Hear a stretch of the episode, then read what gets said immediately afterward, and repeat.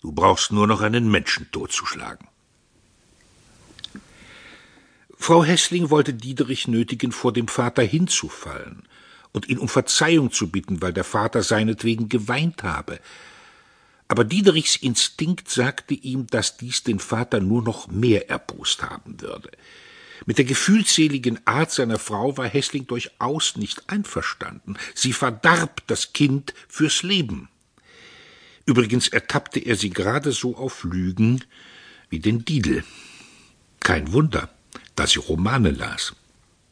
Am Sonnabendabend war nicht immer die Wochenarbeit getan, die ihr aufgegeben war. Sie klatschte, anstatt sich zu rühren mit den Dienstmädchen. Und Hessling wusste noch nicht einmal, dass seine Frau auch naschte, gerade wie ein Kind. Bei Tisch wagte sie sich nicht satt zu essen und schlich nachträglich an den Schrank. Hätte sie sich in die Werkstatt getraut, würde sie auch Knöpfe gestohlen haben. Sie betete mit dem Kind aus dem Herzen, nicht nach Formeln, und bekam dabei gerötete Wangenknochen. Sie schlug es auch, aber Hals über Kopf und verzerrt von Rachsucht. Oft war sie dabei im Unrecht. Dann drohte Diederich, sie beim Vater zu verklagen, tat so, als ginge er ins Kontor und freute sich irgendwo hinter einer Mauer, dass sie nun Angst hatte. Ihre zärtlichen Stunden nützte er aus, aber er fühlte gar keine Achtung vor seiner Mutter. Ihre Ähnlichkeit mit ihm selbst verbot es ihm. Denn er achtete sich selbst nicht. Dafür ging er mit einem zu schlechten Gewissen durch sein Leben, das vor den Augen des Herrn nicht hätte bestehen können. Dennoch hatten die beiden von Gemüt überfließende Dämmerstunden. Aus den Festen pressten sie gemeinsam vermittels Gesang, Klavierspiel und Märchenerzählen den letzten Tropfen Stimmung heraus. Als Diederich am Christkind zu zweifeln anfing, ließ er sich von der Mutter bewegen, noch ein Weilchen zu glauben – und er fühlte sich dadurch erleichtert, treu und gut.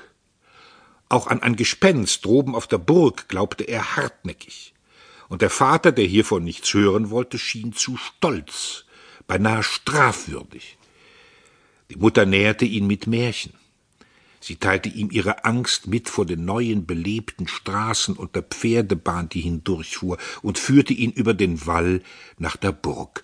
Dort genossen sie das wohlige Grausen. Ecke der Meisestraße hinwieder musste man an einem Polizisten vorüber, der, wen er wollte, ins Gefängnis abführen konnte. Diederichs Herz klopfte beweglich. Wie gern hätte er einen weiten Bogen gemacht, aber dann würde der Polizist sein schlechtes Gewissen erkannt und ihn aufgegriffen haben.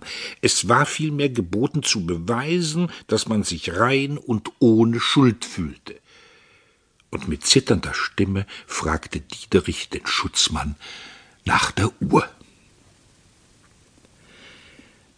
Nach so vielen furchtbaren Gewalten, denen man unterworfen war, nach den Märchenkröten, dem Vater, dem lieben Gott, dem Burggespenst und der Polizei, nach dem Schornsteinfeger, der einen durch den ganzen Schlot schleifen konnte, bis man auch ein schwarzer Mann war, und dem Doktor, der einen im Hals pinseln durfte und schütteln, wenn man schrie, nach all diesen Gewalten geriet nun Diederich unter eine noch furchtbarere, den Menschen auf einmal ganz verschlingende die Schule.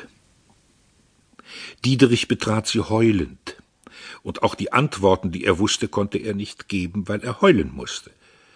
Allmählich lernte er den Drang zum Weinen gerade dann auszunutzen, wenn er nicht gelernt hatte. Denn alle Angst machte ihn nicht fleißiger oder weniger träumerisch und vermied so, bis die Lehrer sein System durchschaut hatten, manche üblen Folgen. Dem ersten, der es durchschaute, schenkte er seine ganze Achtung. Er war plötzlich still und sah ihn über den gekrümmten und vors Gesicht gehaltenen Arm hinweg mit scheuer Hingabe an. Immer blieb er den scharfen Lehrern ergeben und willfährig.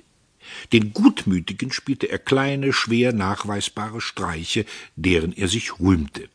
Mit viel größerer Genugtuung sprach er von einer Verheerung in den Zeugnissen, von einem riesigen Strafgericht. Bei Tisch berichtete er, heute hat Herr Behnke wieder drei durch